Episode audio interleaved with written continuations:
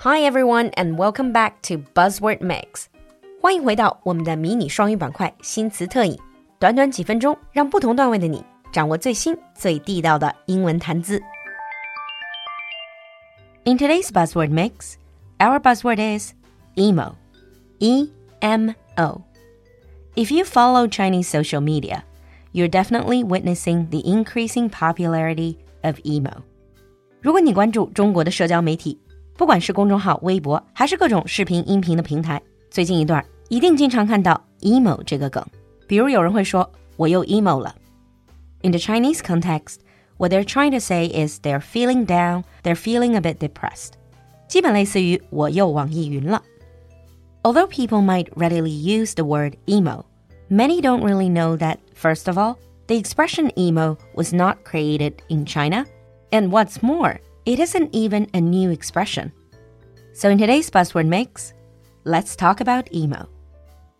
To talk about the origin of the word, we need to go back to the 1980s.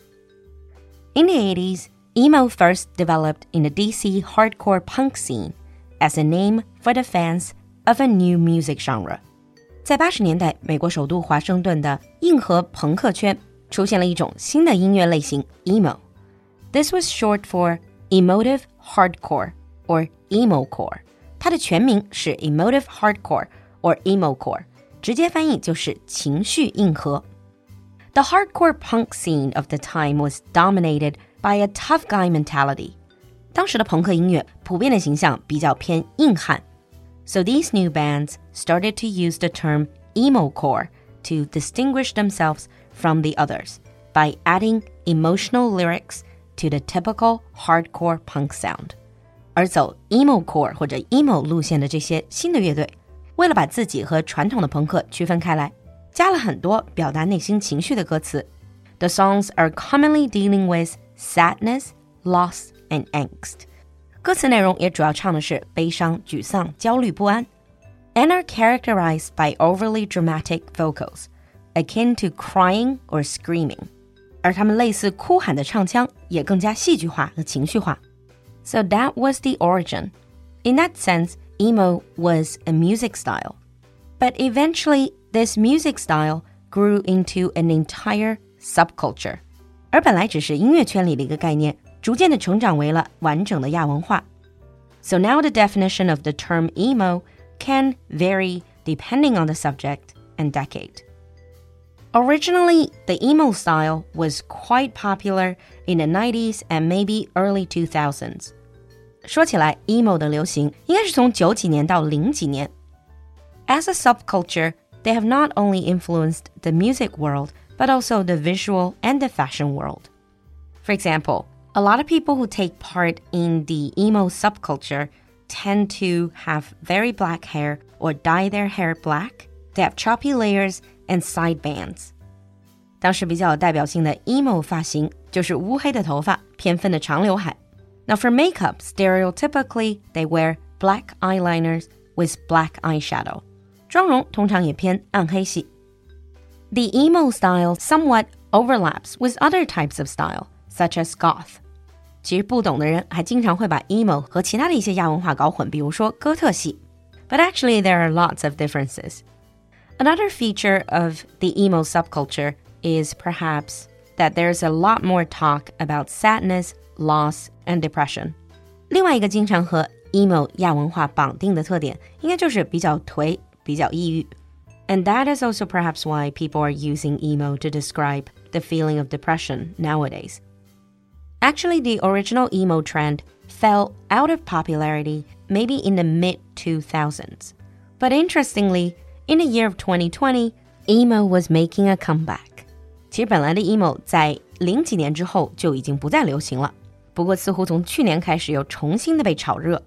Their new emo influenced music genres like emo pop and emo rap. You also see Gen Z finding new interest in this quite old-fashioned trend. 在英文的社交媒体上，Z 世代，也就是基本相当于我们说的九五后到零五后的这一批人，开始重新对 emo 感兴趣。And the other reason for the emo trend comeback is perhaps because we're still going through a global pandemic. And this virus has stripped us of our freedom and forced us to stay in isolation in our homes, desperately searching for connection and community online, so others can share our depression and frustration. 这也可能是因为长达一年多的疫情，让我们都积压了太多的情绪，所以只好人人 emo 了。But jokes aside, there's quite a bit of controversy about the new emo trend because people use it as kind of a light-hearted joke to talk about feeling depressed. Some people worry that the overuse of the term might trivialize real and serious mental illnesses such as depression and anxiety. 当然，还有不少人很反感 emo 这个梗， 因为觉得它有点无病呻吟，拿抑郁症开玩笑，反而会让真正有抑郁等等严重的心理疾病的人更加难以得到他们需要的治疗和帮助。But either way, perhaps emo, like any other fads, will just come and go, and life goes on. Now let's move on to sample sentences. Sample 1. Some Gen Z artists are getting in on the emo trend. Some Gen Z artists are getting in on the emo trend. Sample 2. Emo music is trending on TikTok. Emo music is trending on TikTok. 你听懂了吗？关注公众号“露露的英文小酒馆”来获取更多拓展内容。So what do you think about the emo trend？期待你的分享，我们下期见。